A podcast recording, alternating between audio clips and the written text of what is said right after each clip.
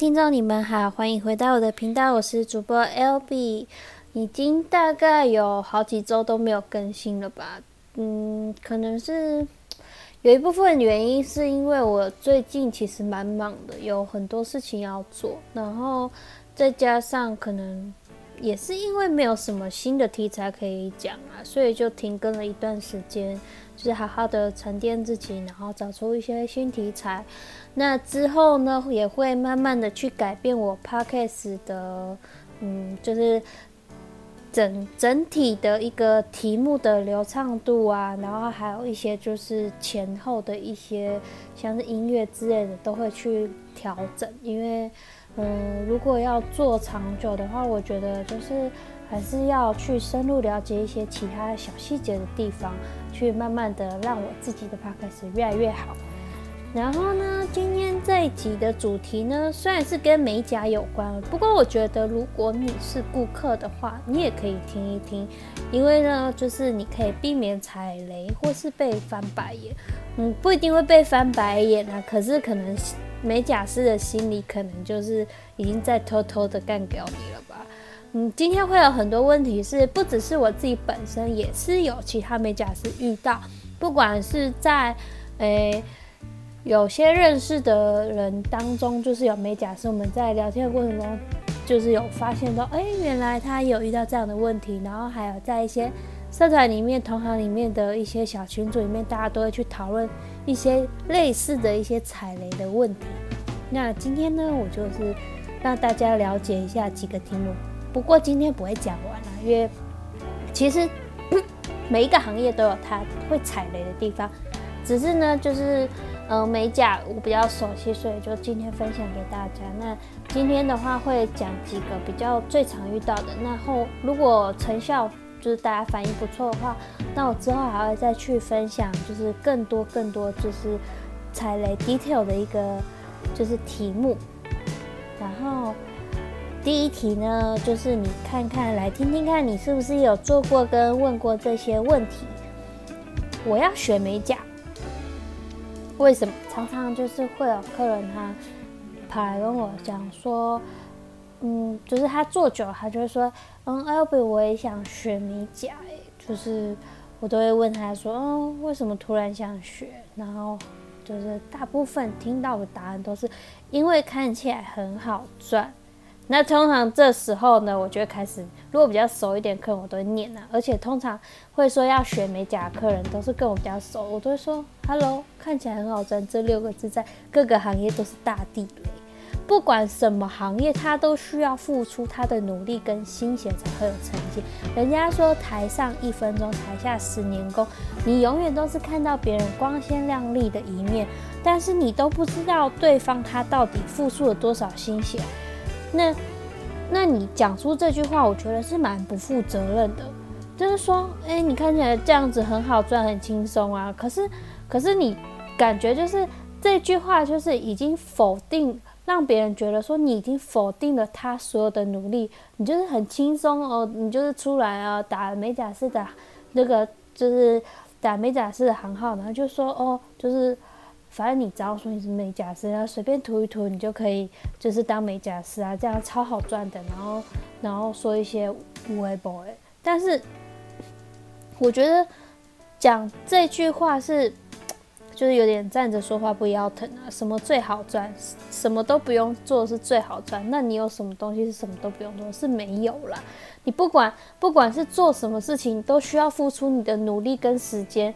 就算你，你可能你有钱，你你也是需要付出很多的金钱去投资，你才有可能会得到相对应的东西。你必须有付出才有得到，这是相对的，这不是从小到大大家都知道道理嘛？那我觉得讲这种话就是完全都是经过膝盖就讲出来的，所以讲话真的要负责任，好不好？再还会有人说，那你们不就是涂一涂而已吗？哦，有时候都会翻白。你以为你是小画家，就是随便选一个填满就上色吗？如果我们仔细涂一涂的话，你还来找我们干什么？有时候觉得，嗯，讲出这种话到底是什么意思？我觉得不负责任，然后有点就是你是想开玩笑吗？还是想要很想要跟我们聊天？但是想跟我们聊天之前，拜托用脑袋好好想一想，讲出来的话会不会伤人，好不好？最常遇到的是，还有你明知道自己非常的黑，皮肤超黑，然后跟黑炭一样，就这个美甲师说，帮他选一个可以显白的颜色。嗯，我觉得人真的要有自知之明啊。如果说你选不要反黑的颜色，我是可以理解，但是要显白，我是真的觉得没有办法，只有美肌可以拯救照片中的样子。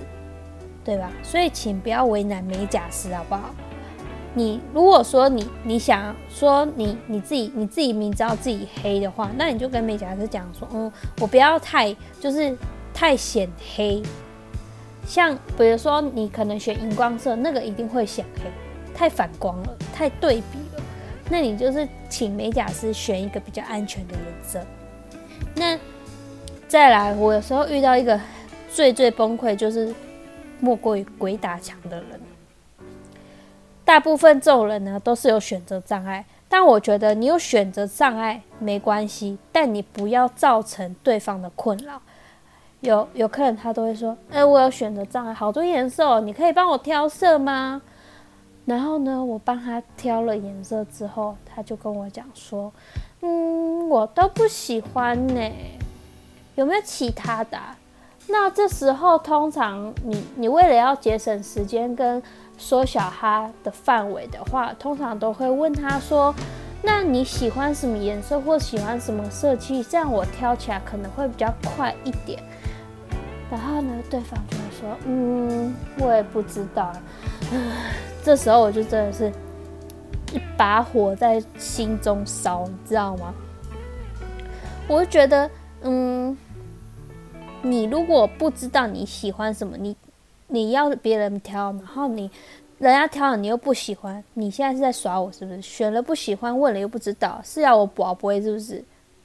我就觉得就是真的不要造成美甲师的困扰，有时候这样子，不如你直接去拿照片，拿照片给对方看，说。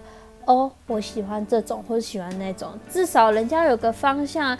你不给人家一个方向，你当人家是算命的，是不是？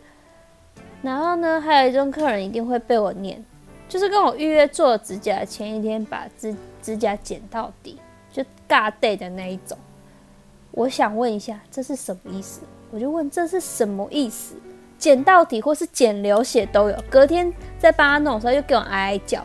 因为你剪到底的话，我们没办法做，就是没办法帮你做的很漂亮，然后做了又很容易沾到肉。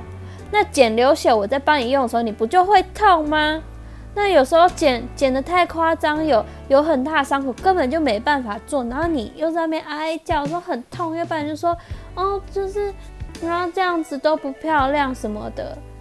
啊，你痛苦我也痛苦，我就觉得同为女人，为什么要为难彼此呢？千万不要在你做美甲的前一天把它剪掉，除非你断掉，你断掉那是没办法的。可是你前一天剪掉，真的是就是找麻烦呐。再来，很多人对于卸甲要钱这件事情很疑问，说为什么那间要钱，这间不用钱？然后或是为什么我在你这间做，我给你做，我还要卸甲费？我是觉得没有什么好疑问的，有些店家他就只是把价格放在，就是他要做的那个里面，他没有跟你收卸甲费，可是他做的就是价钱比较高啊。那有些是分开计算，但是你请人家做事，你为什么不用钱？你去自助餐买一碗白饭都要十块钱了吧？那凭什么你你叫人家做事，凭什么要人家给你免费的？所以。所以我觉得有时候将心比心呐，有时候只是可能店家他的做法只是让你觉得好像不用钱，但是相对应的来说，他可能把他的那些就是卸甲费放在他做的里面啊。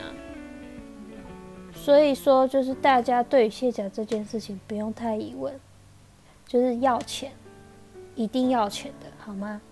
那不知道你有没有说过这句话？我是遇过蛮多的，但也蛮多美甲师遇过的。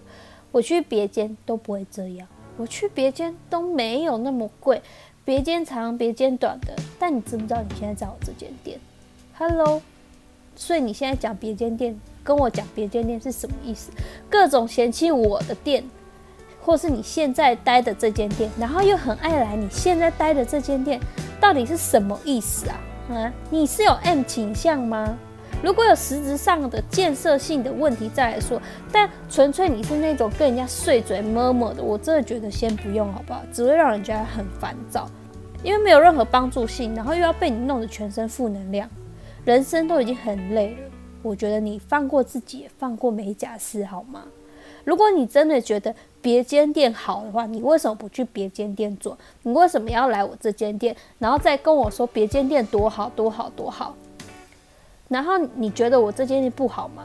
那那你能讲出来我哪里不好吗？那你好歹也跟我说哦，我哪里不好，哪里做的不好，这种建设性的问题再来说嘛。所以有时候当美甲师，我真的觉得心很累。好，今天就讲到这里就好，因为我觉得满满负能量了。我怕我等下等等就爆炸。如果等哪一天我准备好的话，我会再出下一集啦。但是要看大家的反应怎么样。地雷语录是真的讲不完啊，讲完大概生命都到尽头了吧。今天非常的厌世。好了，如果今天的节目如果你还喜欢的话，欢迎订阅我，并且按赞分享。如果你是美甲师的话，欢迎投稿或是寄 mail 给我，然后跟我说说你的地雷。如果有别的行业的话，也欢迎分享留言给我，我会看看哪些行业的就是地雷比较多，我再分享给大家。好，今天谢谢各位的耐心收听，我们下集见。